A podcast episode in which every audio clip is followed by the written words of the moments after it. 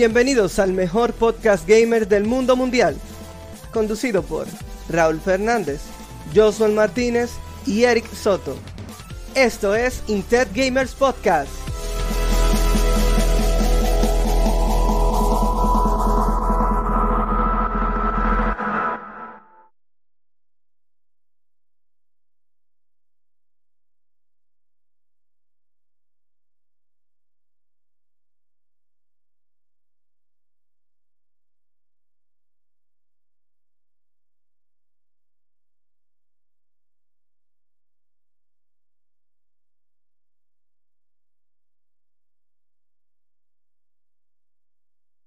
Mala tuya, mala tuya.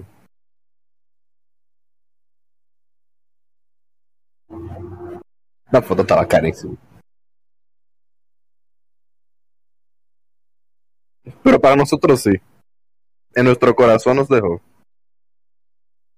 Viaje, loco, esa foto está bacana.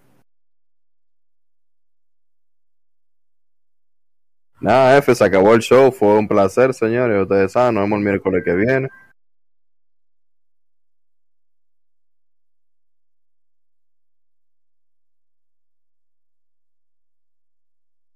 Eh, Project, eh, ¿tú me oyes?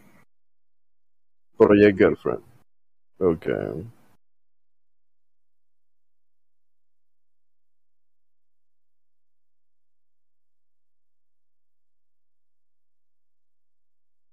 Ahí y...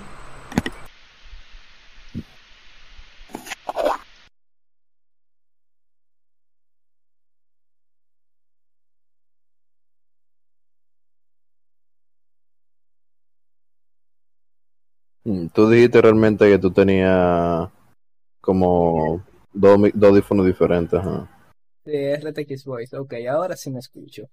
Eh, ok, déjame empezar desde el principio. Se- eh, hola, ¿qué tal? Sean bienvenidos a el programa de hoy de Intet Gamer Podcast. Estoy acompañado hoy con mi pana Raúl, que lo que es Un Raúl. placer. Saludos. Eh, Eric no podrá asistir hoy por alguna razón. Como podrán ver, se murió. Eh, exacto. eh, bueno, Para no se murió, nosotros. no, no se murió literal, pero para nosotros el día de hoy está muerto. Vamos a ver si lo revivimos un día de esto con las esferas del dragón. Pero aquí estamos yo y Raúl porque el show debe continuar. Ah, además de que Eric, wow, Eric subió dos chimis. Eric Wow. subió, Eric subió, ha subido dos chimis. O sea, no son dos que él debe, él debe cuatro ya. Muchacho O sea, está avanzando rápido. Con uno ya no debe una cena a uno de los dos. Y él como que subió un chintar de la... Lo Sí, cosa sí, por, e- por eso es, por eso. O sea, Mm, él ganó uno en el torneo de Five Guys que perdió, se ganó mm. un chimi y se ganó un chimi hoy, no por no asistir, sino porque no hizo el flyer. No, pero entonces sí, por eso le estamos descontando el mío que yo le vendí. ¿Cómo que tú le vendiste? El que yo le compré por los 5 mil puntos la otra Ah, vez. pero que que a yo te de- yo- lo vamos a contar. Claro, No, loco, no, yo le no, compré, yo yo, gasté yo mis dije 5 que mil no, puntos. no, yo no, yo te dije que no lo comprara. está bien, ya ustedes saben, no compren aquí chimi nunca, que eso no se lo dan a nadie, eso es No, mentira, es un no, relajo. yo creo que ya yo lo quité, yo lo quité, déjame ver, déjame no, no le yo dan lo a, a, a los pobres televidentes la oportunidad de invitarnos a una cena a nosotros. No, no, Eso está mal. no lo veo aquí. ¿no? Ah, sí, míralo ahí, yo no lo he quitado. Bueno, eso tengo que quitarlo, en verdad. Ya ustedes saben, no gasten sus puntos en eso, que esta gente no le hacen honor a lo que ustedes gastan. Así que Así no sean es. negros como yo. Eh, una cosa, eh, yo no sé por qué, pero en el streaming no sé lo que estoy streameando. No, tú no estás streameando nada. Eh, yo estoy streameando aquí en Discord No, no, no veo nada que tú estás streameando. Mala mía, bye bye. Déjame ver qué pasa. dale, arre, arre esa cosa. Bueno, el día de hoy tenemos un tema muy interesante que son. Oh, se fue Raúl. Bueno, No, sigo aquí, estoy probando a Oh, ver si funciona así. bueno, aquí en un tema bien grande. Eh, el día de hoy tenemos un tema muy interesante que son las sagas de videojuegos que ya no van a existir, que no van a tener secuelas por X o Y razón. Y Raúl y yo eh, vamos a contar cuáles sagas de videojuegos nosotros jugamos, pero estamos lamentando de que ya no vayan a existir eh, o no vayan a sacar una secuela de esa saga eh, en un mundo de los videojuegos. Chequealo bien, un, un paréntesis. Yo creo que tú lo tienes desactivado eso. Que ver los streaming de tu lado. Porque a mí me aparece ese streaming. A ver. A ver.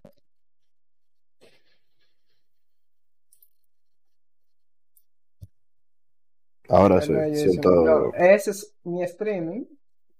Ah, es porque es que escuché algo. Déjame ver. Oh, no.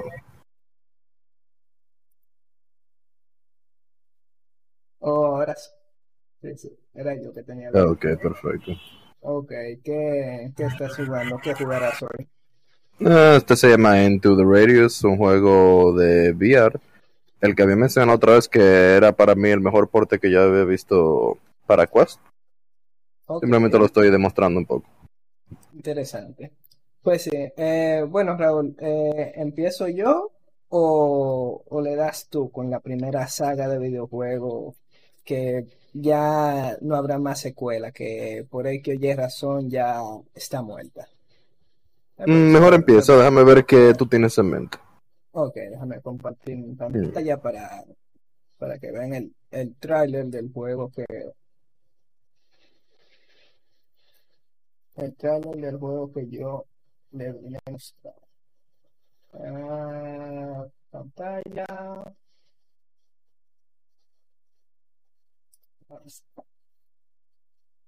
Ok, tristemente al parecer eh, no voy a poder streamear el juego que tenía pensado porque necesito pararme y ya me senté. Ok. Entonces no va a pasar por ahora. Por lo que voy a streamear otra cosa diferente. Bueno, ok, no sé lo que estoy diciendo. Eso, eso, eso, bien. Mm. Ok, déjame ver. Aquí está. Por alguna razón, si le doy clic afuera del Discord, no, no sale. Bueno, el primer juego que yo le voy a mostrar es este. Se llama Gravity Rush. Eh, ya lo había, ya lo había enseñado en el, en el canal. O sea, este juego. eh, Este es el mejor juego de PlayStation Vita. Considerado por mí. O sea, Mm. este juego eh, está hecho por Japan Studio y Bluepoint. Eh, eh, trata sobre esta chica que se llama Kat, que despierta en un lugar y en ese lugar eh, ella puede controlar la gravedad. Es un país flotante, eh, está como en un, está como en un, hoyo negro, básicamente, la ciudad. Entonces la ciudad está flotando, pero atraída siempre por el hoyo negro. En fin, Kat tiene poderes de, de- de gravedad, o sea, ella puede controlar su centro de gravedad. Y el centro de gravedad de algunas personas eh, que mientras estén pegadas a ella. Eh, el juego fue lanzado primero para PlayStation Vita eh, y luego sacaron un port para PlayStation 4. El juego, como el Vita no se vendió mucho, al juego le sacaron una segunda parte, que es esta, muy superior a la primera, pero muy superior a la primera. Pero este juego no salió para PlayStation Vita por la razón de que el Vita cuando salió este juego ya estaba muerto. Pero bien. Muy sad realmente. Sí. Eh, ¿qué pasa con este juego y por qué ya no van a sacar una secuela o la parte 3? Eh, que la parte 2 en verdad me dejó con muy mal sabor de boca porque pasaron cosas y pasaron cosas que yo dije, ok, pueden Un sacar. final muy abierto. No, no fue un final muy abierto, incluso fue un final cerrado, pero como que te Oh, da wow. la, la, como que Una te da la sensación de que sí pueden sacar una tercera parte. Incluso sacaron una expansión que también estaba muy dura, muy, muy dura. Sí. Bueno, no, en verdad, el fin, no, el, ok, sí, la expansión es con Raven, que sí es la cosa.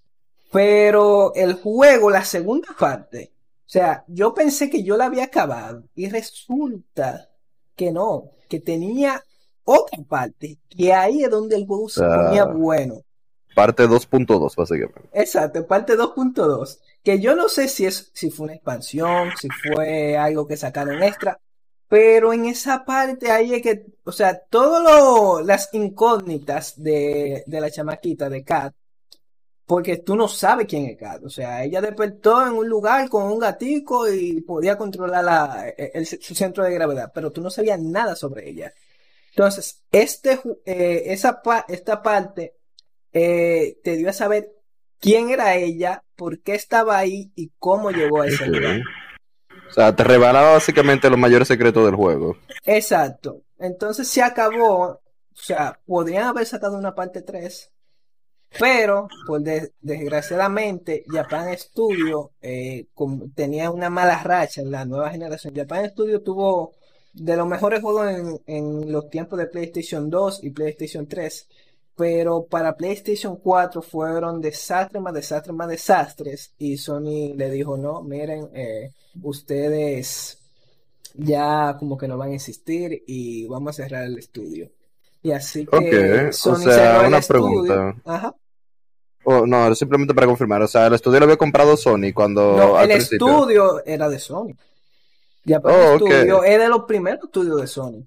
Japan Ok, Studio no fue que hizo, eh, ¿cómo es que se llama? El de los titanes. Eh, el de los Shadow of the titanes. Colossus. Shadow of the Colossus. Wow, wow, pues tiene un track record muy grande realmente. Porque Shadow of the Colossus fue uno de los mejores juegos del PlayStation 2 y salió justamente al final. Exacto. Creo que ya Eh, estaba el, PlayStation 3 anunciado y, y empezando el mercado en algunos, en algunos países cuando ellos sacaron el Shadow of the Colossus. Déjame confirmarte si ellos fueron que sacan Shadow of the Colossus. Shadow de Colossus.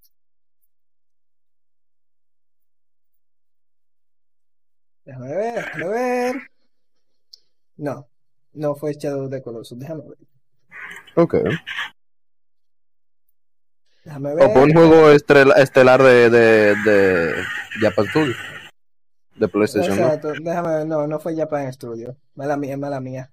Creo eh, Japan Studio sacó el juego, eh, el otro juego que se parece a Shadow of the Colossus, que es de un chamaquito que tiene como un perro gigante. Ah, yo eh, sé cuál es, no me acuerdo el nombre. Nunca bueno, lo jugué tampoco. este que está aquí, este que pintando aquí, a ver si se ve, este lo hizo, Oh, no. este Au. hizo. No, y Shadow of the Colossus también sí. Aquí estoy viendo que, que sí hicieron Shadow of the Colossus. En fin, hicieron Shadow of the Colossus, hicieron este juego que era muy esperado por Sony, que se me olvidó el nombre. Ah, The Last Guardian. The Last Ok, Guardian. ok, sí, sí. Hicieron Gravity Rush también. O sea, Japan Studio eh, hizo Sony, pero en las, en la época de PlayStation 4 sus juegos no eran muy vendidos. Entonces, Sony dijo, no, eh, cortemos por lo sano y bye bye. Bien, me imagino, cosas de estudio. Y disculpa si me quieres matar, pero cada vez que tú dices Gravity Rush, yo pienso en un juego de celular realmente. Eh, de... Ah, el de, el de vaina. El del cuadrito ese El brincando. cuadrito brincando, sí, sí, Ajá. Pues mi hermanita le encantaba ese juego, entonces yo cada vez que tú dices eso, yo pienso en el jueguito ese. sí. Pues sí, vamos con tu primer juego entonces, Raúl. ¿Qué Bueno, sa- mi prim- Ajá. Ah, no, iba a decir, mi primer juego realmente es la saga del que estoy jugando ahora. Vamos a ver si las personas viendo el stream saben qué estoy jugando y a cuál juego me estoy refiriendo. Son dos preguntas. Primero, ¿qué estoy jugando? Y luego, ¿a cuál juego me estoy refiriendo? Que es la saga que nunca saldrá. Eh, bueno, yo creo que eso es entre Doom, que no es Doom. Ah, míralo ahí, ya, ya. Half-Life.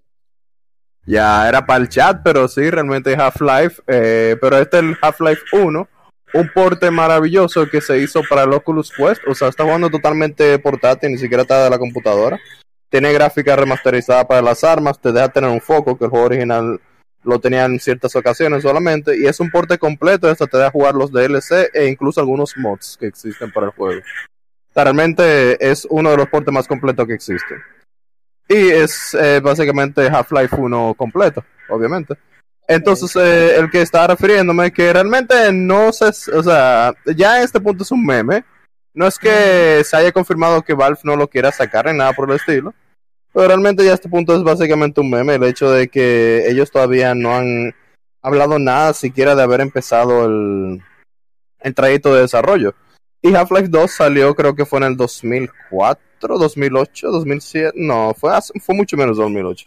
El punto es que Half-Life 2 realmente ya tiene más o menos su década afuera. Y todavía más de una década, y todavía no se ha hablado de Half-Life 3, solamente en los sueños húmedos de los fans. Y luego tenemos el hecho de que salió Half-Life Alyx, que era el juego totalmente de realidad virtual para computadora, que realmente fue un éxito muy grande a todo el mundo le gustó, todo el que lo jugó dijo que era genial, incluso hubieron muchos mods para poderlo jugar en computadora sin tener eh, un headset realidad virtual. Pues realmente es una precuela, es como Half-Life 2.5. Una precuela. 16 de noviembre de, del 2004 salió Half-Life. Ah, mira, exacto, el 2004. Sí, pues Half-Life 1 fue en los 90, que este, este Half-Life 1 creo que fue en 99. Y ya, Half-Life 2 fue en el 2004, justamente. Pues salió incluso un porte para PlayStation 2 en su tiempo. El oh. punto es que sí, realmente estos juegos son muy anticipados por los, los fans, porque tienen muy buena historia. Y eso no es realmente que tiene viajes, tiene un poco de todo, acción, viajes en el tiempo, alienígenas, como pueden ver, eh, es súper complicada en algunos puntos y todavía tienen muchos hoyos que nunca se han aclarado. Entonces eso es lo que se espera más o menos que, que se eh. cumpla, que llegue a una conclusión. Yo nunca he jugado Half-Life, eh, no sé de qué va la historia tampoco, pero conozco el, el meme de que Valve no saca parte 3, igual que con Portal, que no salió, nunca salió el Portal 3. Eh, Exacto. Pero eh, quedó un final abierto. Sí, esa es la cosa, que en este juego el final es abierto. En los DLC explica un poco como de la trama, la precuela más o menos, y luego en el Half-Life 2 el final también es abierto. Entonces, todos los juegos tienen un final como que es más o menos se comunica entre sí. ¿Tú has visto el tigre que le dicen el G-Man, que es un tigre, un traje gris? Que se ve súper sospechoso con un ojo pálido. Eh, no. Es como el, antagonista principal del juego, más o menos. Ok. Según yo, él es como alienígena y él siempre aparece en todos los juegos. Incluso en el Alex, él aparece igual que apareció en este, en Half-Life 1 realmente él parece como que el tiempo no le afecta. Y para mí que él es un tipo de alienígena o la manera del espacio exterior de comunicarse con los humanos, o realmente él aparece cuando sucede lo que pasa en este juego, que activa, eh, que desata a todos los alienígenas en el mundo. O sea, él estaba al principio del juego con un maletín súper sospechoso antes de que se desatara todo. Pero desde que se desató todo, él siempre tenía como el maletín, podía como desaparecerse, transportarse o controlar tu propia mente. O sea, él entraba en tu cabeza y todo y te daba alucinaciones. Eh, Entonces... Eh, ¿Ah? ¿cómo, así que él entraba en tu cabeza? ¿Cómo? O sea, ¿cómo tú interactuabas con él dentro de tu cabeza? Tipo Metal Gear que tú tenías que cambiar el control para, el puerto 2, cosas así. Eh, eso estaría muy duro. No, simplemente que tú estás, por ejemplo, en una parte del, del, juego específica y algo sucede, tú te pones blackout totalmente y el tigre aparece en tu cámara solamente, lo único que tú puedes ver y él te empieza a hablar de disparate y te dice que tú eres un palomo. Básicamente eso, o sea, no es como que él te daña el juego ni nada por el estilo, hubiera sido muy cool si fuera el caso. Pero simplemente como que él siempre está ahí y él siempre tiene como un aura de, empresario que quiere que todo esto suceda. O sea, como te digo, para mí él es como un tipo de persona o de personaje que mandó el otro universo alterno donde vinieron todos los alienígenas para activar este proceso que desató todo, toda la alienígenas de este universo. O algo parecido, realmente, es una de las teorías. El punto es que todavía nada se ha podido comprobar porque nunca han sacado una conclusión real. Pero luego tuvimos el Half-Life Alyx, que fue, como mencioné, más o menos un 2.5 o 1.5 realmente. ¿Y dónde te ubicado el Alyx? ¿Es una precuela, una secuela? No, por eso mencioné sería como un 1.5 más o menos. Es una precuela de la secuela. Básicamente. Una precuela de la parte 2. Delante de la parte 1, pero atrás de la parte 2. Básicamente, exacto, porque en la parte 1 tú tienes este, este, personaje que es Gordon, el... no, Gordon es el moreno. Anyway, tú tienes el personaje que salva el universo por primera vez de, de Freeman, de, de, perdón, del, del tigre del traje, el G-Man. Freeman no es, no el prota, Freeman es el prota. Sí, exacto, sí, tú tienes razón, eso es lo que está diciendo. Oh, no, me voy a morir, espérate. Sí, me mato. Mierda, espérate, estoy vivo, estoy vivo. Coño, me estoy ahogando, espérate. Ah, ok, ya. Eh, sí, Freeman el prota, tú eres el tigre con el crowbar, el que tú siempre ves que tiene esta vaina en la mano, que golpea a todo el mundo con eso. Exacto, tú eres prota, pero entonces en el segundo juego, eh, perdón, en el, en el Alex, tú eres la hija de uno de los uh, protagonistas del segundo juego. antes de que él incluso hiciera todo lo que iba a hacer. Tú estás rescatando a este personaje, a Freeman incluso, en, en, en Oh, Alex. ok. En Entonces, el, en el segundo él- juego tú no juegas con Freeman.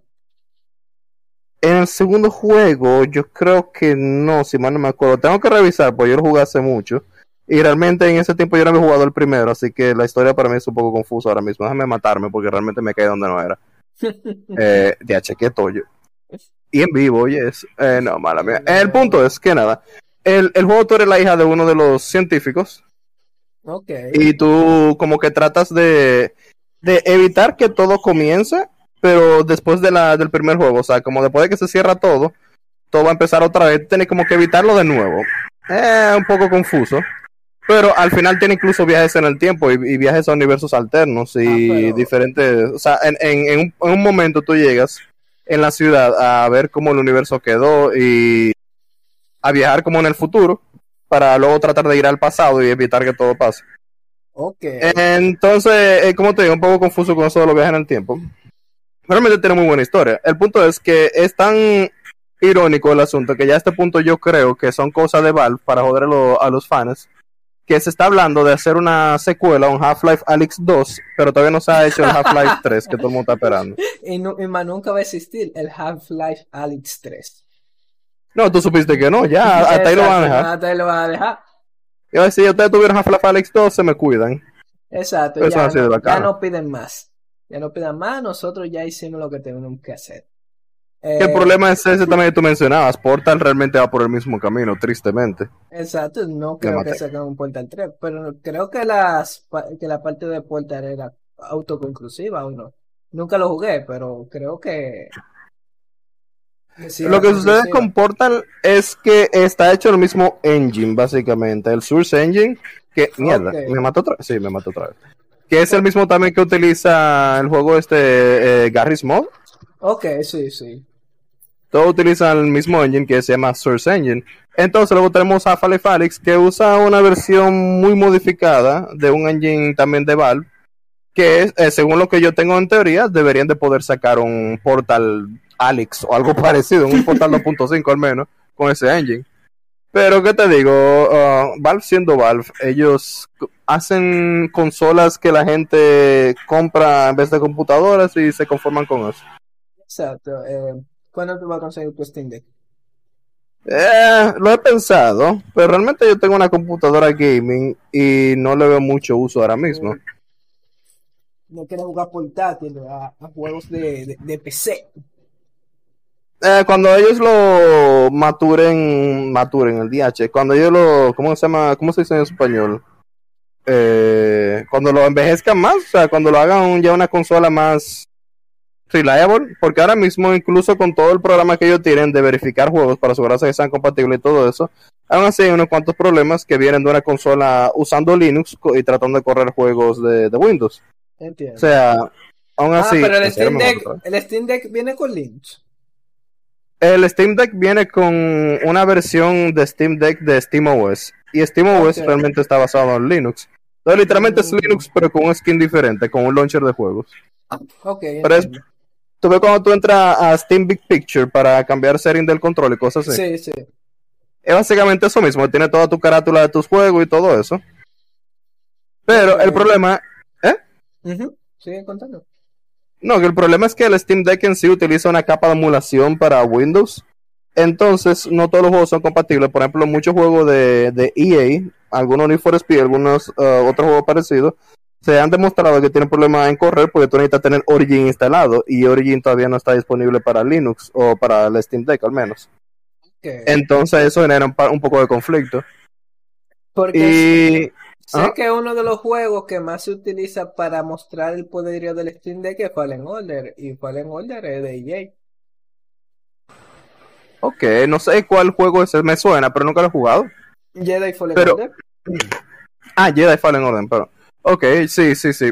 Realmente lo he visto también. El que yo más he visto ahora mismo es el, el último este de la gente de, de Dark Souls. Eh, eh, el que le gusta a Eric, eh, ¿cómo que se llama? eh, el de Ring. Me maté.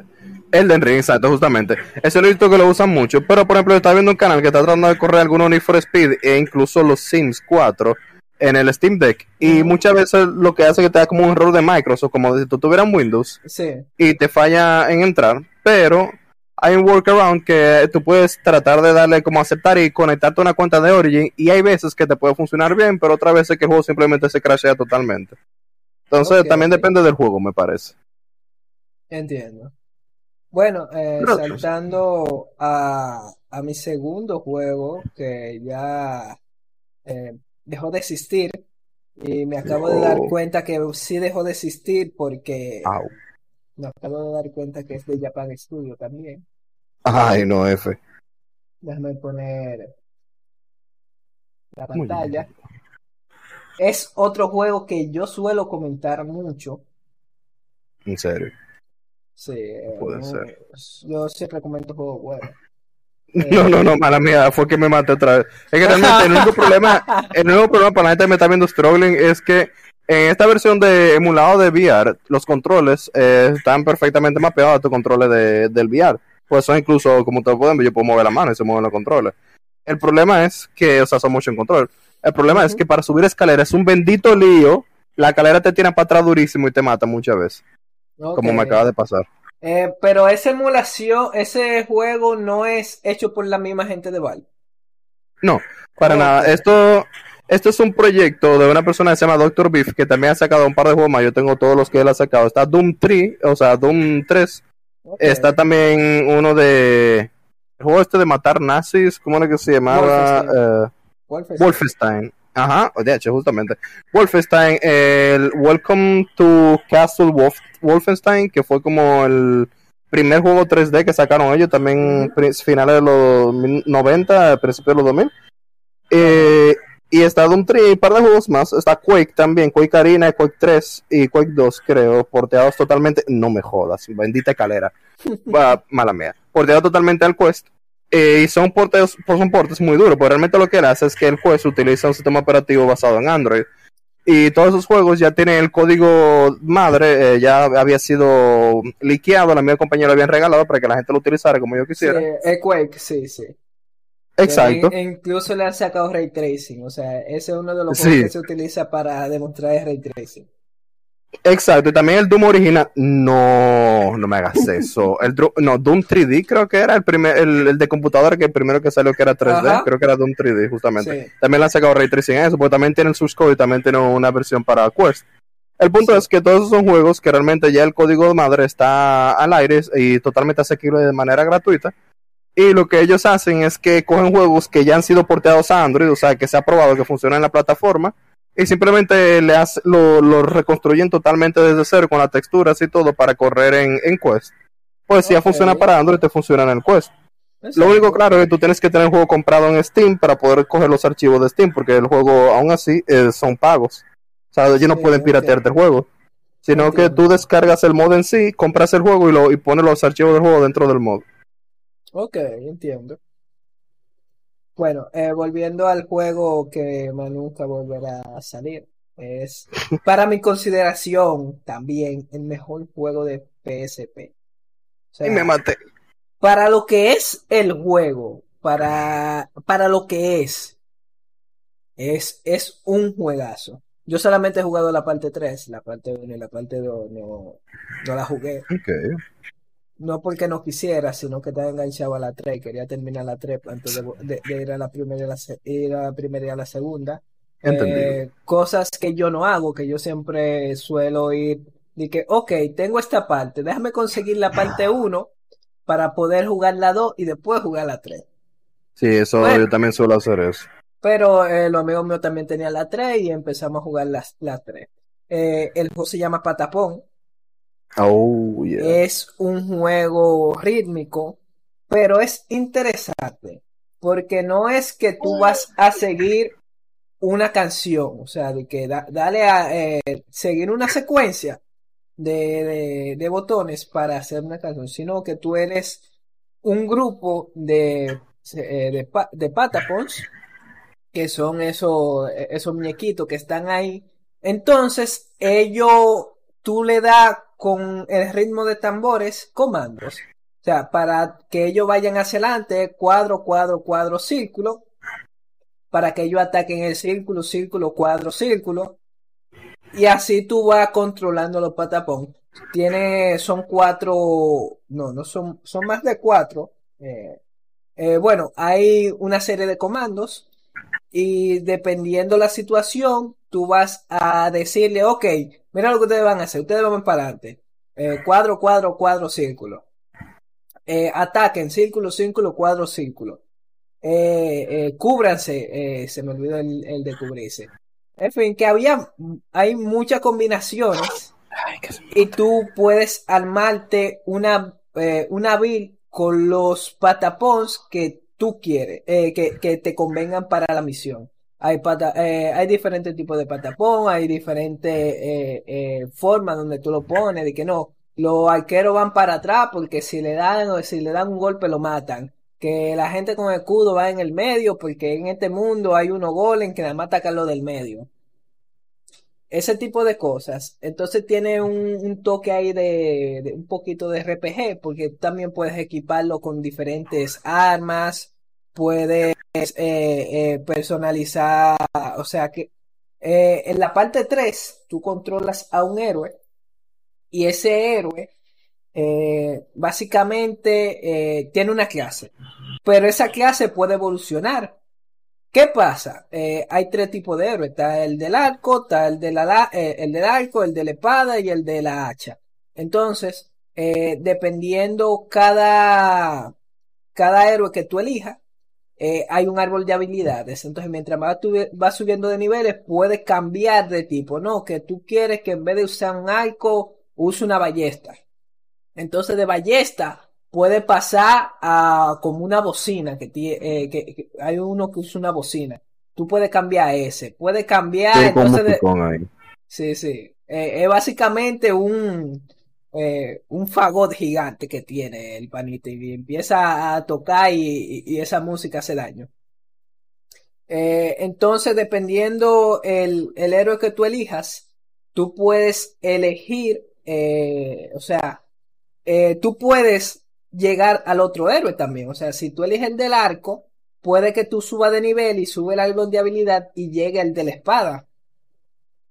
Pero dependiendo el héroe, tú e, es más fácil que aprenda una o otra habilidad. O sea, por ejemplo, el del arco es más fácil, eh, el del arco es más fácil que, se convierte en el de la ballesta que el que usa la lanza. El de la, el, de el de la espada puede que utilice la espada con escudo primero que el del arco. Cosas así. Y dependiendo del tipo de situaciones y de mundos, tú tú puedes cambiar. Además de, los héroes, también los personajes, eh, los, acompañantes, también pueden aprender cierto tipo de habilidades y funcionan igual. O sea, el del arco, eh, obviamente va a evolucionar el de la ballesta. Eh, después de la ballesta evoluciona al saxofón gigante, y yo te dije. O sea, ese tipo de cosas. Solo hay uno que es el Que, que, ese es el de la el de la bandera de inútil esa ¿Por, qué, le digo inútil? Porque si un enemigo le da a eso, que tú tengas todito vivo, si un enemigo le da a esa bandera, o sea, si lo mata, ya, F. O sea, porque esa bandera es lo más importante, ese símbolo patapón que no puede chocar el piso, que qué sé yo cuánto, ese, ese tipo de... los patapones lo hacen por la patria, básicamente. Exacto, entonces dije, no, eh, hay veces que yo estaba jugando y mataban al panita y yo perdía Se murió Juan Pablo Duarte, ¿no? Y, yo, oh, mire, la bandera, ¿qué es lo que es? Ya, tú sabes. Entonces, eh, Patapón, eh, sé que, bueno, al menos sacaron tres partes.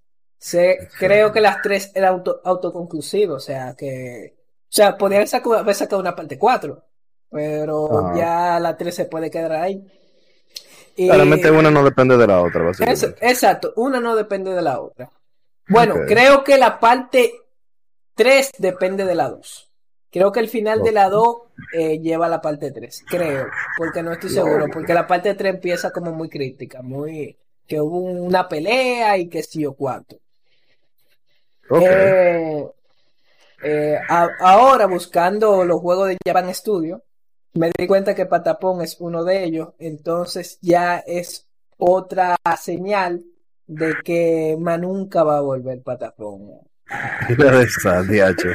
A Hoy la es un vida. triste día para Tiene, tiene un remaster de la parte 1 y la parte 2. No sé por qué no han sacado el remaster de la parte 3 para PlayStation 4. No me lo he comprado porque en verdad eh, yo pienso comprarme un Vita y jugarlo en el Vita, que es mejor. Original, claro, claro. No, yo no estoy diciendo que sea original, pero No, no, digo en la consola original. pu- puede que sea en una copia de reseña. No, será una copia de reseña, por lo que digo en la consola original. No, en verdad la, la consola original PSP. Por eso que digo, o sea, que si compra. Ah, el, ah, ese PSP no era el Vita. No, es de, de PSP. Oh, ok, ok, ok, ok. Gravity Rush que era de Vita. Bueno, también, también tuvieron una participación en el Smash de, de PlayStation, en el estado de Royal. Ajá. Sí, yo me acuerdo. Yo llegué, yo lo tengo para PlayStation 3, el, el Sí. All Star. Y yo me acuerdo haberlo visto, los patapón. Eh, esperamos, yo al menos yo espero su regreso, aunque no creo que vuelvan, pero es muy, muy, muy buen juego que se mereció una cuarta. Ok. Entonces, básicamente está diciendo que patapón is love, patapón is life. Ujú, Ok. Literalmente. Interesante. Dime, ¿tiene, ¿tienes otro juego ahí que piensas que debería volver, pero sabes que nunca volverá? Eh, sí, eh, estaba pensando justamente en todos los juegos en los que participó Hideo Kojima. Y ok, puede ser que regresen los juegos. Vamos a decir, eh, puede ser que saque un Silent Hill 8, un Metal Gear Solid 24, lo que tú quieras. Pero el problema es que ya no van a estar con el, el director original, eh, o sea, Hideo Kojima. Y Kojima creó su propio estudio, Kojima Studios. Entonces, obviamente, incluso si él saca juegos parecidos, nunca será la misma IP. Será un nombre desde cero. Pero tenemos buenas noticias, porque el problema es que Konami de por sí no entiendo cómo funciona esa compañía, ok, que son japoneses, son tradicionales o lo que sea, pero no entiendo cómo funciona esa compañía que dejan que sus propias IPs realmente se vayan al retrete. Porque incluso ellos dejaron vencer una IP de Silent Hill y un fan la llegó a comprar, o sea, la página de internet de Silent Hill Sí, oficial la llegó a comprar y hackearla y decir, eh, eh, simplemente hace un montón de, de reseñas de por qué rayo eh, Konami está dejando que eso pague su propio juego. Y Konami ni siquiera le importó, o sea, ellos al final creo que llegaron a hacer un settlement con él y le compraron la página para atrás. Pero, o sea, ¿cómo tú dejas que una compañía multimillonaria se le olvide renovar una página de internet que eso es lo que le cuesta hacer como 5 mil dólares al año? O incluso por cierta cantidad de tiempo, duro que sea solamente por un año que ellos la compren. Vamos a decir que la compren por 5 años la página de internet, el nombre. O sea, ¿cómo tú puedes decir que una compañía multimillonaria, una de sus IPs más grandes en su tiempo, la va a dejar así vender porque sí? Eso no, No. tiene sentido, eso Y lo demuestra que no tiene genial. cariño. Y lo genial es que a esa a, a, a, a Silent Hill, aunque no saquen juego, ellos le siguen ganando dinero a eso. Sí, claro, Porque ellos- sigue, ellos- sigue el nombre, es parte de ellos todavía. Exacto, tienen los pachinko, tiene mucha mercancía, que el meme es que, que, eh, que Konami siempre está sacando mercancía de Silent Hill y Resident Evil y nunca sacan un juego. Bueno, con Resident Exacto. Evil no pasa, pero es la idea. No, Resident Evil sí, al menos lo, le han mantenido su cariño. Siento porque ellos sienten que una IP como con más appeal, porque realmente Silent Hill, eh, perdón, Silent Hill es un juego totalmente de terror, que no todo el mundo está en eso, mientras que Resident Evil es más survival horror y últimamente más eh, survival que horror realmente. Entonces es un, un juego que tiene también más nombres que Silent Hill, inclu- inclusive, porque Silent Hill fue un juego muy popular en su tiempo. Pero desde el principio ellos empezaron a cagarla lentamente y terminaron haciendo secuelas que eran muy malas comparadas con las originales. Y la gente ya desde hace mucho no tenía mucha esperanza por Silent Hill. O sea, ya eso se veía venir. Pero el, problema es que Resident Evil siempre lo ha mantenido más o menos constante, incluso con los muchos portes malos que han sacado. Ya siempre ha mantenido un tipo de calidad para las entregas Exacto. principales, al menos. Exacto, no, mira, Village, Village fue, fue todo un éxito con, con Dimitrescu. Claro, no, no, Mami Dimitrescu. No, y Resident Evil 7 también, o sea, todos los- todas las entregas principales de Resident Evil han sido muy buenas. E incluso algunas entregas secundarias, como tú tenemos el de Resident Evil Revelations de 3DS y otras consolas portátiles, creo que también salió para Vita incluso. Sí, si mal no recuerdo, creo que sí, Revelation salió para Vita. Sí, el Revelation 2 sí creo que nada más fuera para 3DS, pues ya en ese tiempo el Vita F, aunque fue un año después que salió. Pero anyways, tenemos un par de juegos que ellos sacaron también secundarios al eh, como vamos a decir mientras tanto para consola portátil yo no podía entrar una saga o un juego completo de Resident Evil. Eh, Recuerdo, eh, esto ya es un meme también de, de Konami. Resident Evil 4 ha salido en todas las en todas las plataformas. espera, ¿tú, Que- tú, tú estás seguro que Resident Evil es de Konami? Resident Evil, claro. ¿En serio? No, no, no. No, no. Ay, Te coño. estoy diciendo, por hacer rato tú estás Resident Evil es de Resident Evil y yo te dejé tranquilo, pero ahora que yo lo pienso, yo, wait a Evil- Resident Evil 4. es de Capcom, exacto, no, no, yo te dije hace rato, como que sí, es verdad, pero como que algo me huele raro, como que, mm, no sé, algo raro aquí, Konami y Resident Evil, no sé, Rick, y mira, me parecía falso y tenía razón, DH, Ey, yo No, estaba, eh, si, tú- si, si nos dejan, nosotros sí, nos vamos sí, aquí la noche entera con Resident Evil y Konami, Exacto. No, no, pero, pero lo que quería decir es que Resident Evil 4 sa- ha salido para todas las consolas. Incluso yo tenía un, un iPod Touch que tenía Resident Evil 4. Ah, ¿tú quieres saber Resident Evil 4? Mira, déjame enseñarte Resident Evil 4. No, si, si, no si para está para, si está para ese iPod, un iPod que creo que del año do- menos del 2010, mucho menos del 2010, un iPod, un iPod Touch generación 3, creo que, creo que llevan por Sí, ahí. eso salió, ese era un juego del 2002 que yo, de, de celular de Alcatel, o sea, era un juego de Java, de lo que tú tenías en, lo- en los celulares flip phone, los basic phone, que funcionaba como .jw, un juego como el, el de serpiente, literalmente que ellos portearon a iPhone, y, y eso fue lo que hicieron. No, y se veía muy bien, realmente. Se veía muy bien, muy, realmente. muy bien, y se controlaba, se controlaba normal. Para ese tiempo se controlaba normal. Mira, ¿tú quieres saber si Resident Evil 4 está en todo? Míralo aquí. No, yo me Oficial de Capcom. yo me imagino, o sea, ah, sí, creo que vi el, vi el anuncio. Y ahí es una grasa realmente. No, pero eh, entonces de lo que estamos hablando en este caso de Konami, para terminar, eh, tenemos el en Silent Hill. Eh, Silent Hill 1, hermoso, masterpiece. Para mí el mejor juego de terror que existió en su época y el mejor juego de terror de PlayStation 1 sin ninguna discusión. Silent Hill 2 para PlayStation 2 fue un masterpiece también. Para mí le doy un 9 de 10 o un 8.5 de 10. Y un juego de PlayStation 2. PlayStation 2 fue la consola con más juegos y más vendida de todo el mundo. O sea, bueno, ya en su tiempo al menos. O sea, eso es mucho decir.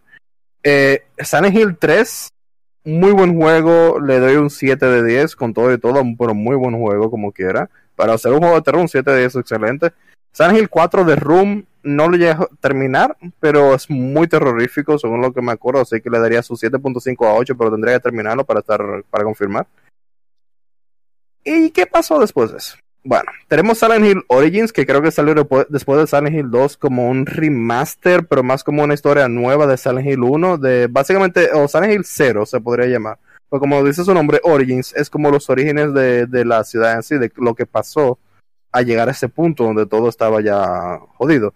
Sale Ujú. para PSP, PS Vita y para consola más. Al menos yo lo jugué en PS Vita, no me acuerdo si fue por PSP que yo lo jugué en PS Vita, pero yo sé que salió en PSP. Y salió para consola también, también salió en, en Wii y otra consola portátil. El punto es que nada, tenemos eh, eh, Silent Hill Origins, muy buen juego. Tenemos Silent Hill Shattered Memories, que salió exclusivo para el Wii. Usaba los motion controller en ese tiempo para tú utilizar el foco y cosas así. Para correr tú tenías que, you know, muchas cosas de Wii en su tiempo. Que incluso yo lo llegué a jugar en la consola, en el Wii, con obviamente ya un copia de reseña o lo que sea, pero realmente me gustó mucho cómo se jugaba, me sorprendió mucho. Fue totalmente diferente a Hill. No era, ya no era horror, era survival más que nada. El horror yo no se lo sentía. Incluso con la gráfica de Wii, que eso tiene muy buena gráfica para ser de Wii, valga- cabe destacar. Pero aún así no me pareció un juego tan terrorífico como los demás. Pero tenía psychological horror. Ese juego tenía algunas pausas como Man of Medan y juegos modernos. Que literalmente tú, esta- tú despertabas en medio de la historia, hacía una pausa, se ponía black y luego otra vez tú estás fighting. Y tú estabas en un consultorio de un psiquiatra y el tigre te decía que tú le tienes miedo porque tú tomaste esta decisión, yo veo que tú hiciste tal y tal cosa. Y literalmente en medio del juego te decía, yo tengo este perfil psicológico tuyo. Y, y es verdad, el juego tenía diferentes finales, diferentes caminos en la historia, no obviamente no de que tan complicado, tan diferente, Ajá. pero tenía diferentes caminos en la historia basados en tus decisiones, lo que tú le decías al juego que tú le tenías miedo, o sea, realmente muy avanzado para su tiempo. Exacto. Luego tenemos el Silent Hill de Vita. Mejor no hablemos de eso. Literalmente, ese juego, ah, qué horrible. O sea, eh, el juego era totalmente diferente. Era como un RPG, pero de tercera persona, isométrica realmente. O sea, vista isométrica. Totalmente diferente a un Silent Hill. Yo nada más jugué tres minutos. Dije, ¿qué rayos será esto? Pues dije, tengo un Vita, tengo Silent Hill, vamos a probarlo. Jugué como tres minutos. Dije, ¿qué rayo era esto? Lo desinstalé y más nunca lo volví a jugar. No me gustó, horrible. Es, es, es-. Eh, ya horrible. Ya después de eso, lo que han salido son muchos remaster y cosas así que hayan vuelto a sacar como juegos originales, pues son muy buenos. Y colecciones de los juegos con remaster. Y ya eso es todo. O sea, realmente ellos perdieron, la, perdieron el camino totalmente y perdieron como el. ¿Qué te digo? La esencia de Silent Hill. Y bueno, ya ahí quedó eso. Luego tenemos el revival que trataron de hacerle hace, creo que 2012, con Silent Hills. Que fue una producción especial de Kojima, el demo que todo el mundo jugó PT. que llegó a desaparecer PT, exacto, eh, al final se eh, decía Silent Hills, pero el, el demo sí se llamaba PT, tienes razón, Eh, con Norman Reedus, y realmente yo llegué a ver en ese tiempo tan bacano que el demo se fue como a la semana o al mes, algo así, de la tienda de, de Sony. Sí. Tú podías conseguir un PlayStation 4 con ese demo preinstalado de más de mil dólares, cuando el PlayStation, Wow. cuando el Play 4 ya estaba en 200 y pico dólares uh, nuevo, o sea, usado, pero nuevo, como, como quien dice, con su caja y todo tú lo conseguías por más de mil dólares si tenía el demo instalado, porque realmente ya había salido de la tienda y todo el mundo quería jugarlo, y era un demo muy impresionante, aunque era muy corto. Sea, realmente Sí. el demo te daba miedo para hacer como media hora de juego. Ujú. Y nada, eh, eso llega a ser muy popular y lo tumbaron. Kojima tuvo un problema con Konami como siempre y se fue. Y nada, ahora está hablando que las dos, las dos matrices tenemos Konami hablando de juegos nuevos que quieren sacar, reviviendo la IP de Silent Hill, que no sabemos cómo va a ser sin una dirección específica, o sea, todavía no se sabe qué director sería. Y tenemos también re- remaster de juego que quieren sacar en VR para el Quest, que me parece excelente, me parecería una genial idea. Espero que lo hagan. Porque serían remaster, ellos no pueden dañar la fórmula, o no pueden dañar tanto al menos. Exacto. No, Y luego porque, tenemos. Eh, bueno, po- porque podrían hacer como hicieron con Final Fantasy VII, que están cambiando la historia. Ay, qué horrible, no me hagas eso. ¿En serio? Final Fantasy VII le están cambiando la historia. Sí, no, pero eh, eh, una locura. Hay, hay hasta eh, movida con, con, con viaje, con viaje en el, con viaje en el tiempo Oh, y wow, what the fuck. con viaje en tiempo no, con líneas de tiempo alternativas. Ok. Y ya eh, tuve que el nuevo Final Fantasy, eh, eh, la, la segunda parte de ese, del Final Fantasy VII se llama Rebirth. Ok. Eh, entonces ya se está especulando cosas, que qué sé yo, quién man lo van a revivir y qué sé yo cuánto y, y yo me, que- o sea, vi un video esta mañana que por eso me llegó la idea de esto eh, y yo me quedé como que, ¿cómo? Que lo- yo nunca jugué Final Fantasy VII en su tiempo. Ah, Eh, yo ta- tampoco en su tiempo. Yo lo tengo para PlayStation 1 que lo estaba jugando, pero no lo he terminado. Eh, tampoco he jugado el, el, el remaster y eso que lo tengo. Lo tengo para, Oh, wow. lo tengo para Play 3. Pero sé que eh, cambiaron muchas cosas. Tengo un pana que era super fan y en su tiempo cuando salió de- no le gustó los cambios que hicieron. Pero parece que e- esta gente, eh, ¿cuáles son los desarrolladores? Eh, Square Enix tiene un- una vaina rarísima con Final Fantasy. O sea, van a cambiar la historia drásticamente y van a revivir y, y que si yo cuándo y van a cumplir el sueño de toda la gente que jugó Oh, Final wow, VII, serio. que lo más seguro es que eh, Aeris, la, la, la tipa que mata a Sephiroth, no va a morir. Posiblemente sea eso. Ok, el spoiler. Eh, no, pero entonces, o sea, tú me estás diciendo que estás sacando un, eh, un algo que le dicen remaster con una historia cambiada. Eso no debería llamarse remaster. Eso Debería ya- llamarse como historia remake. alternativa o algo así. Eh, ya, no, ya eso básicamente un remake. Es, eh, bueno, sí, exacto. Deberían de llamarlo Final Fantasy VII lo que los fans quieren. Bueno, y en verdad sí, Final Fantasy VII es remake. No es remaster, entonces Mm, sí es... Sí puede ser. ok.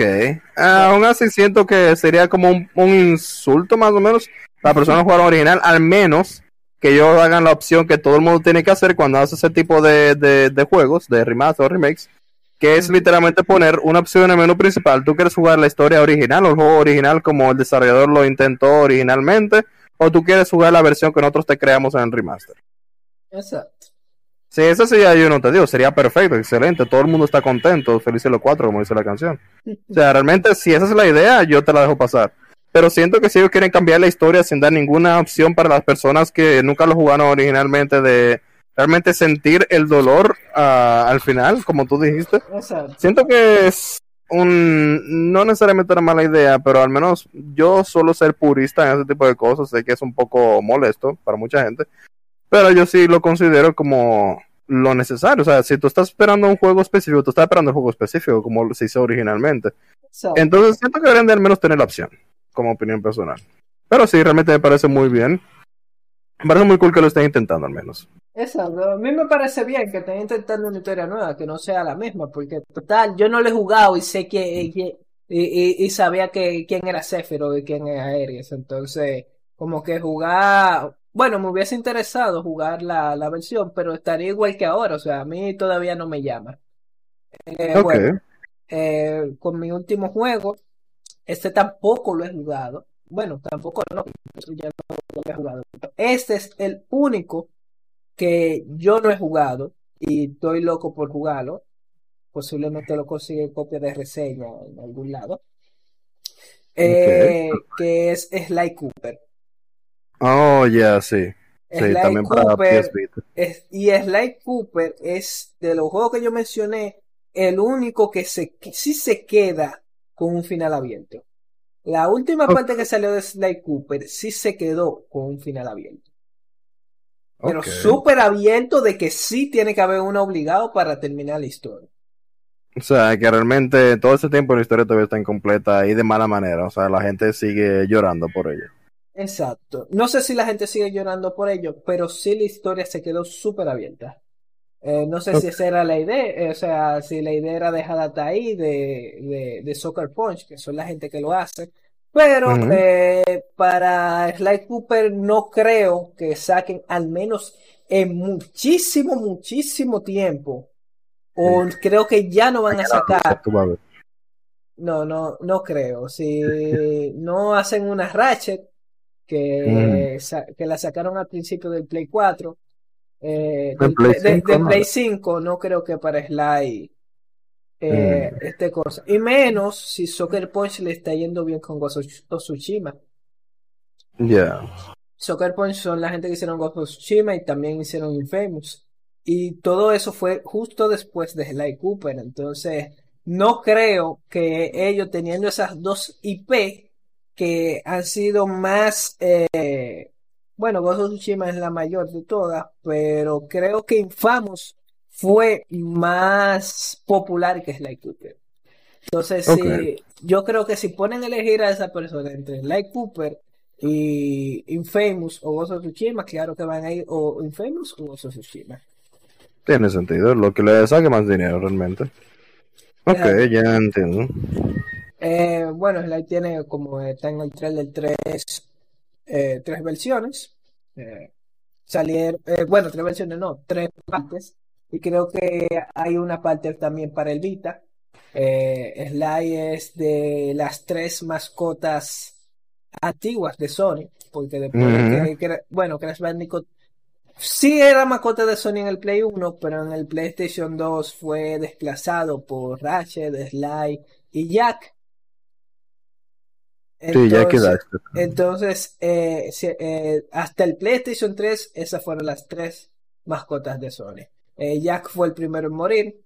Sly Cooper llegó en- al menos al PlayStation 3 eh, con un juego, un juego de PlayStation 3 porque Jackie Duster llegó para PlayStation 3 pero, pero en modo de remaster, que también es un juego muerto, aunque ya concluyó, o sea, ya hay una, fue Sí. una historia conclusiva, pero yo soportaría un Jack 4. Tiene No, sentido. un Jack 4 no, porque hay un Jack 4. Ya 4.5. No, no, hay un Jack 4 que se llama eh, Jack eh, La Frontera Perdida, porque hay Jack 1, 2 y 3, está Jack X, que es el de carro, y hay Jack eh, la, la Frontera Perdida, que en verdad es mi favorito. Eh, Jack fue el primero en morir, como te dije. Eh, luego le siguió Sly Cooper y Ratchet es el único que, que sigue dando batalla. Todavía, quién sabe, está en las últimas. Eh, no, bueno, no creo, porque el juego de, de el juego de Ratchet fue muy bueno y creo que cumplió la meta. No, lo, lo digo justamente por ser Sony, porque al parecer Sony tiene sus IP súper populares y ellos simplemente las matan sin tener ningún reemplazo. Y tú te fijas. Porque, ok, ellos llegaron a tener reemplazos inmediatos para, vamos a decir, el, el mismo Sly Cooper. Yo no me acuerdo. no eh. tuve reemplazo inmediato para Spyro tampoco, para Rayman. Eh, bueno, eh, ¿qué te digo? no reemplazo para Sly Cooper, pero Ratchet y Clank en verdad era del mismo género. Entonces tenía, tenían tres IPs que competían entre sí porque las tres eran plataformas eh, que eran Jack, eh, Jack, Ratchet y Sly Cooper, que los tres eran plataformas, aunque se diferenciaban. En verdad, el único diferente, porque Jack terminó siendo igual que Ratchet, un juego de disparo de plataforma. El único diferente era, era, ya, eh, era Sly Cooper, que era un juego de plataforma y de robo y de, de cuerpo a cuerpo. Mientras tanto, mientras tanto, Ratchet era pistola, eh, tú tenías la llave para cuerpo a cuerpo, pero lo que más tú sabes eran las pistolas. Y Jack era también de cuerpo a cuerpo, pero en las últimas entregas sí tenía armas. Ok, entiendo. Entonces, el básicamente. Ah. Entonces, lo, eh, Jack y, y Ratchet sí se parecían, pero Sly era el único diferente realmente. Ok, entiendo. Porque a mi entender realmente todas esas um, IPs murieron sin ningún reemplazo directo, pero solo estos estaban compitiendo entre sí. Lo cual aún así me parece un poco eh, porque cada uno tiene su propia historia, su propio personaje que a cierto tipo de gente le parece engaging. Quizá el, el juego Sly Cooper no le parece engaging el personaje de, de Ratchet Clank y eso por el estilo. Entonces no es lo mismo, así, no, no es lo mismo decir, yo tengo otros juegos que se, son muy parecidos, pero cada uno tiene una historia totalmente diferente, un universo relativamente diferente y con personajes muy diferentes. Entonces cada persona se siente diferente con cada juego. Yo siento que aún así matarlo sin ningún previo aviso, sin terminar la historia, es como un golpe a los fans en, en las partes bajas, porque aún si tú tienes juegos parecidos, no es lo mismo. Tú no tienes una conclusión para la historia que a ti te gustaba. Pero podemos pensar en eso, todas las películas de acción de Hollywood son lo mismo, solamente con nombres diferentes. Realmente. Entonces, no es verdad que Hollywood va a decir, vamos a matar ahora mismo, qué sé yo, iba a decir James Bond, pero James Bond está muerto hace mucho. Eh, vamos a matar una saga así súper popular de la nada. Ah, bueno, los Avengers, porque ya hay otra película de superhéroes. Eso no funciona así. Entonces yo entiendo que si son estudios first party de Sony, es más complicado. Por cierto, acabo de terminar Resident Evil 4 en el stream. eh, son, son más complicados porque todos son first party. Tienen que tener mucho budget y todo eso, todo lo necesario y estar detrás de los estudios para que salgan a tiempo los juegos. Pero aún así, eh, siento que es como un golpe bajo a los fans terminar un juego sin ni siquiera sacar un DLC para el anterior y decir, mira, esto fue lo que pasó, si se acabó la historia, no vamos. Ya, eso es lo que ustedes querían. Eh, no sé, siento que es una oportunidad perdida. Pues sí, como te de los tres, el único que tuvo una historia conclusiva eh, fue, fue Jack, que incluso la parte 4 era una parte luego de la conclusión. Eh, Sly, como te dije, terminó Sly varado en un tiempo, eh, porque en el último, en la última parte habían viajes en el tiempo. Entonces Sly quedó varado en, una línea de tiempo de Egipto de que sé yo cuántos años. Entonces, eh, bueno, perdón por el spoiler. pero, pero, o sea, yo me quedé como que, ok, eh, ¿cuándo van a sacar la parte que sigue? Porque aunque sea, termínenlo. O sea, saquen la última parte para ya terminarlo y decir ya no, no sacamos más. Porque Ratchet, Ratchet, todas las historias de Ratchet, desde que se fue del PlayStation 3, ya son un extra. Porque terminó, terminaron las historias del PlayStation 3. Pero en PlayStation 5 le sacaron una historia una nueva historia. En PlayStation 5 le sacaron, porque la parte de Rivet y cosas es un nuevo enigma. Ok, entiendo. Pero sí, me está diciendo que ellos revivieron la franquicia, no necesariamente la Exacto. continuaron, sino que la revivieron. Exacto, le pusie- pusieron otra incógnita. Ya Ratchet no es la incógnita, la incógnita es Rivet y, y encontrar los Lombax. Ok, Bueno, eso me es- parece una excelente idea también. Ujú. Eh, dime, ¿tienes un último juego o Um, creo que tenía uno, pero se me olvidó, así que si tú quieres podemos continuar. no? cre- Ya ese era mi último juego. Eh, supongo que ya dejamos el podcast aquí, eh, por aquí hasta hoy. Eh, ¿algo más que decir? Ah, bueno, sí, yo tengo alguna cosa más que decir. Eh, salió el nuevo trailer de God of War. Sale, sale el 9 de noviembre. eh, ¿y tú sabes quién cumple el 9 de noviembre? ¿Quién? God of War. No, mi abuela. Pero dos días antes, Oh, wow. cumpleaños, cumpleaños yo. Y yo, me lo voy a y yo me lo voy a regalar de cumpleaños. Tú como que podrías regalármelo de tu cumpleaños también, ¿qué tú dices? No, Ya, che, loco, porque tú eres así. no. Emma, mira, ¿qué tú, qué tú vas a hacer? ¿Tú lo vas a comprar físico? Sí, yo le voy a comprar físico. Ok, soportable de que tú lo acabes, me lo prestas, ¿qué tú dices? Ah, está bien. No, tengo ningún problema con eso. Me gusta, me gusta. Yo re- ni siquiera he terminado el anterior, era Ragnarok el último de ahora. No, eh, era God of War a secas, así, God of War. Ah, exacto, pero el, el que va a salir ahora es Ragnarok, eh, Father and Son, algo así. Eh, no, Ragnarok, por ahora que sí. Ok, pues yo escuché como tenía algo también de Father and Son, no sé. El punto es que yo realmente estaba jugando el anterior, el God of War, el de PlayStation 4, y lo dejé porque me puse a jugar Gran Turismo, pero realmente eso es algo que tengo que terminar. Yo, todo, desde que salieron todos los God of War me lo he jugado. Los de Play 2, los de Play 2, todos, los, de rema- los remaster también, una vez que los jugué en Play 3. Los de Play, los de PSP también los jugué todos. Eh, nada más falta este de PlayStation 4, el último que va a salir ahora para PlayStation 4 y 5. Ju- ¿Jugaste el de teléfono también? El de teléfono. Sí, hay me de asustes, sí. hay de ¿Cómo que teléfono. no el teléfono? Sí, ¿En sí, serio? Hay uno de teléfono tipo, tipo Java. De esos teléfonos que Ah, juego Java. sí. Yo lo llegué a apoyar porque me suena. Pero no lo llegué a terminar, eso te lo puedo asegurar. Muy bueno, realmente. Muy, muy bueno. Mí me gustó muchísimo. Ok, sorprendente, quizá tenga que buscar un emulador de Java después de todo. Porque yo lo he jugado todo y todos me han gustado hasta ahora, entonces no veo por qué no. Sí, Incluso sí, el de, el de PSP, qué buenas gráficas tiene. Sí, lo de PSP tiene, eh, Ghost of Sparta tiene, gra- o sea, la Chain of the Olympus también tiene gráficos buenos, pero Ghost of Sparta es muy, muy duro. Santa Mónica, Santa Mónica es, es demasiado duro. Ok, pues tengo que investigar un poco más, gracias. Eh, algo ya para terminar, que realmente ni siquiera llegamos a tocar, ahora que lo pienso, me hubiera gustado tocarlo en algún punto. Son juegos que nunca tendrán una secuela al juego original que empezó la serie, la saga. O, por ejemplo, tenemos Rayman, yo siempre menciono Rayman como mi, quizá mi juego favorito incluso de PlayStation 1, lo cual es mucho decir, fue mi primera consola real de, de mesa, o sea, consola de casa. Ujú. Um, realmente nunca, tristemente, tendremos una secuela del juego original de Rayman. Porque ellos, desde el primer juego, fue para mí lo mejor que ha salido. Hermosas gráficas. Quizá incluso lo streamé en el próximo podcast para que la gente lo vea, pero sé que mucha gente no lo conoce.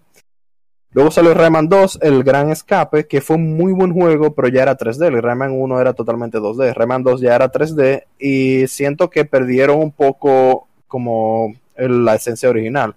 Luego tenemos Rayman 3, Hoodlum Havoc, creo que era. Que ese incluso, ellos, los desarrolladores son tan geniales que ellos, perdón. El primer juego tuvo muchos, muchas críticas. O sea, fue muy, muy bien criticado por las pocas personas que lo jugaron, pero tristemente muchas personas lo jugaron. Entonces no fue muy, vamos a decir, muy exitoso. Rayman 2 tuvo un poco más de éxito, ya fue un juego en 3D y Rayman 3 también tuvo más éxito que Rayman 1 o parecido.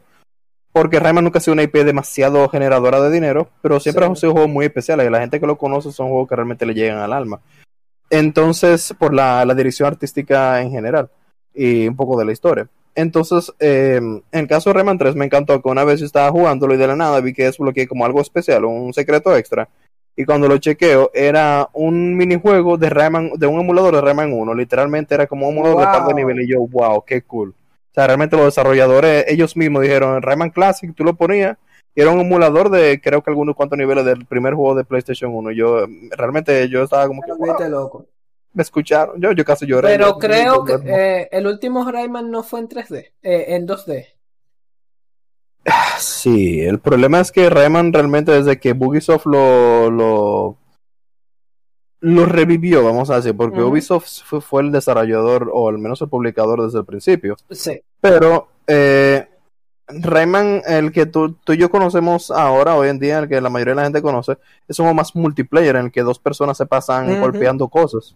Sí. Entonces, déjame poner antes de que se acabe el stream algo rápido aquí, un, un antes y después, bueno, un después y antes sería más descriptivo. Este es el Rayman Legends que tú y yo conocemos, que es el que la mayoría de la gente conoce también, que es el que está hoy en día.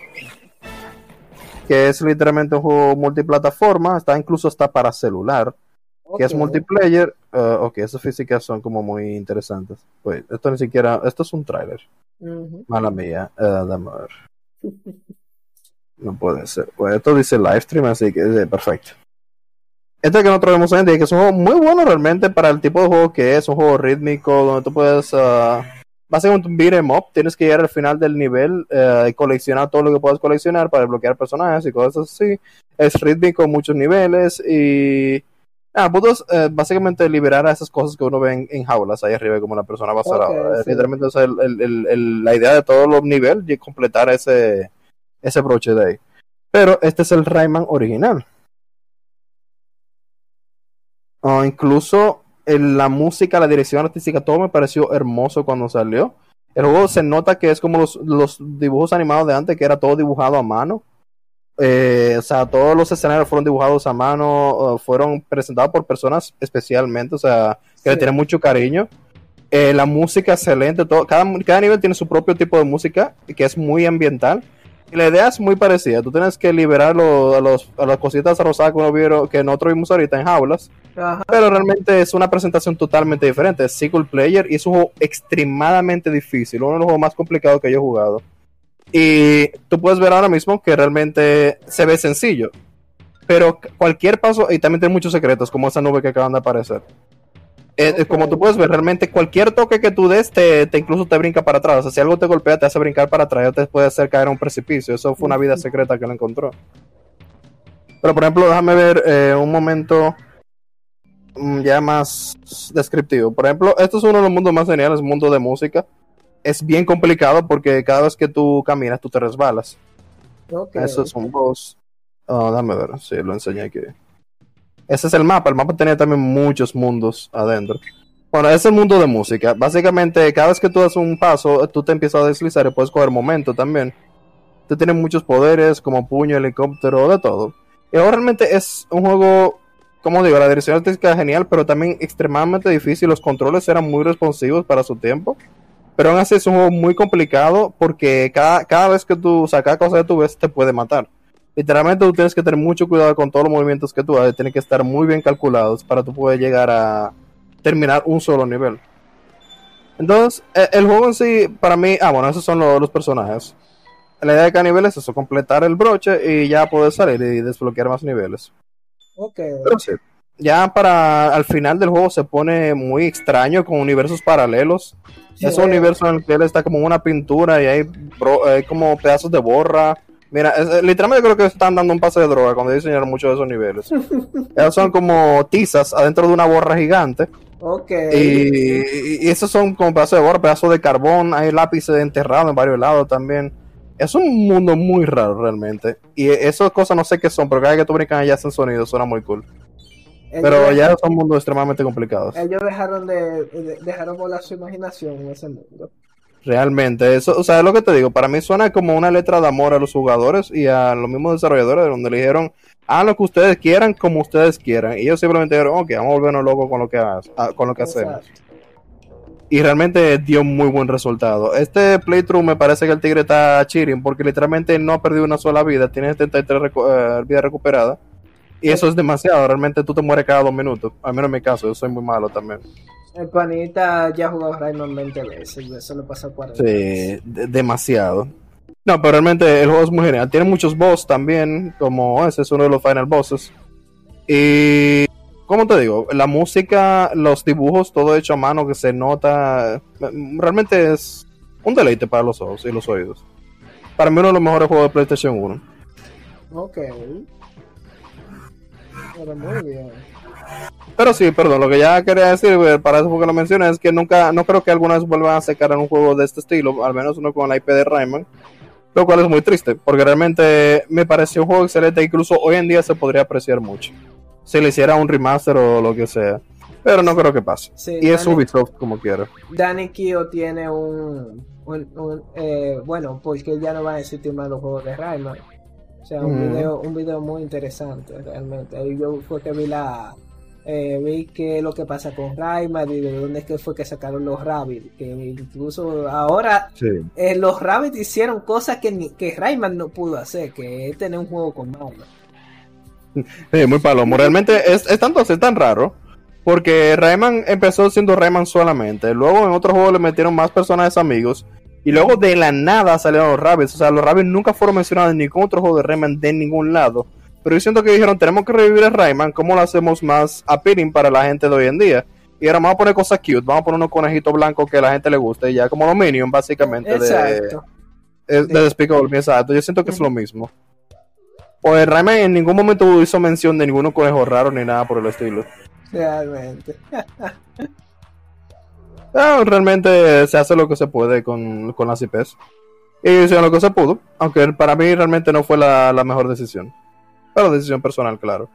Hay mucha gente que nunca conocieron este juego, lo que conoce son los últimos, y para ellos realmente es un buen juego como está, y yo entiendo perfectamente. Lo que siento es que no, no debieron de haber utilizado la IP de Rayman para un juego que era totalmente diferente. Como opinión personal. Pero sí, eso... Sí, como tú dices, se respeta a la persona que sí le haya gustado porque para los gustos los colores, pero a las primeras personas que jugaron un juego que se lo cambien así de la nada, eh, eh, es difícil aceptarlo. Exacto, es muy complicado realmente, pero es lo que hay hoy en día y con eso es lo que hay que vivir. Pero mira, por ejemplo, este mundo es tan complicado que si él da un paso incorrecto, que él se apoyaba con, o arriba o abajo, o sea, literalmente está totalmente calculado. Esa cosa roja que tú ves también te, te pullan si tú la tocas por abajo. Una plataforma nada más te la puedes tocar por arriba o lo que sea hay muchas cosas escondidas, como esa nube que nada más aparece todos hace ciertos saltos y, cosas así que en su tiempo realmente no se había visto antes.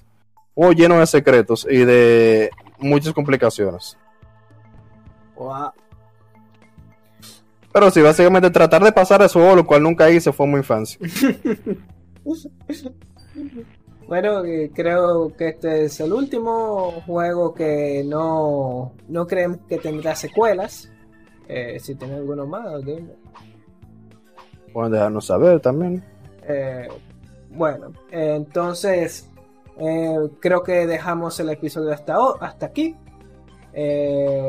Recuerden que estamos en Spotify, en TikTok, en Instagram y que los próximos fines de semana tendremos unos torneos de, de la Universidad Intec. ¿Vas a decir algo más? para yo mm. del otro. Realmente no, yo creo que ya se puede dejar hasta aquí, sin problema. Bueno, entonces se fue el otro. Nos vemos.